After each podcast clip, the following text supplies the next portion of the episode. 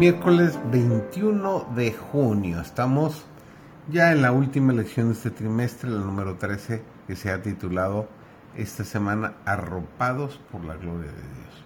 Su servidor David González. Nuestro título de hoy, La Gloria de Dios llena la tierra.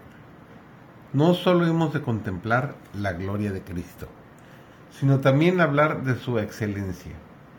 Isaías no se limitó a contemplar la gloria de Cristo, sino que también habló de él. Mientras David meditaba, el fuego ardía, y luego habló con su lengua. Cuando pensaba en el amor maravilloso de Dios, no podía menos que hablar de lo que veía y sentía. ¿Quién puede mirar, por la fe en el plan maravilloso de la salvación, la gloria del Hijo unigénito de Dios sin hablar de ella? El amor insondable que se manifestó en la cruz del Calvario por la muerte de Cristo, para que no nos perdiésemos más, tuviésemos vida eterna. ¿Quién lo puede contemplar y no hallar palabras para ensalzar la gloria del Señor? La palabra de Dios revela su carácter. Él mismo declaró su infinito amor y piedad. Cuando Moisés dijo a Dios, ruégote me permitas ver tu gloria. Jehová respondió, yo haré que pase toda mi benignidad ante tu vista. Nos dice Éxodo 33, 18 y 19. Tal es su gloria.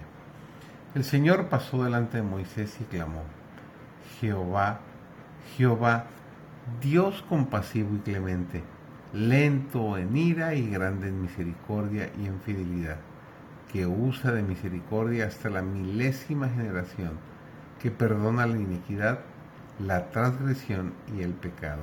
Nos dice Éxodo 34, versículos 6 y 7.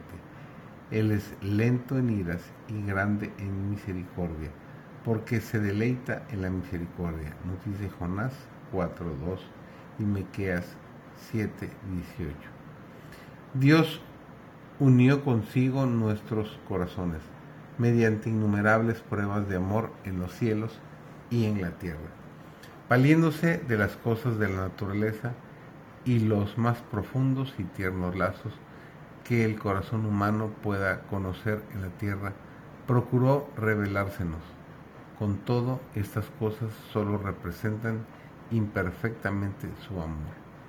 Ningún hombre podía ver la gloria revelada de Dios y sobrevivir. Pero a Moisés se le asegura que él contemplará tanto de la gloria divina como puede soportar su estado mortal actual.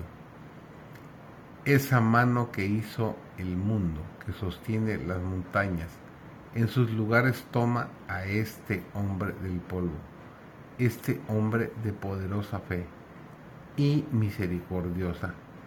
Lo oculta en la hendidura de la peña, mientras la gloria de Dios y toda su benignidad pasan delante de él. Podemos asombrarnos de que la magnífica gloria, segunda, según segunda de Pedro 1.17, resplandeciera en el rostro de Moisés con tanto brillo que la gente no lo pudiera mirar.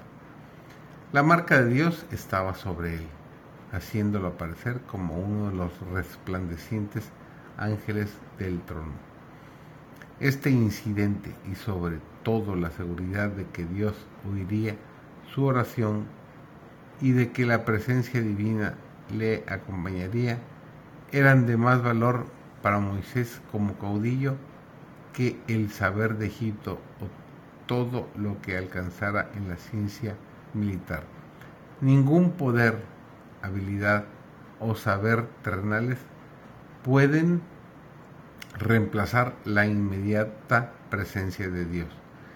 En la historia de Moisés podemos ver cuán íntima comunión con Dios puede gozar el hombre.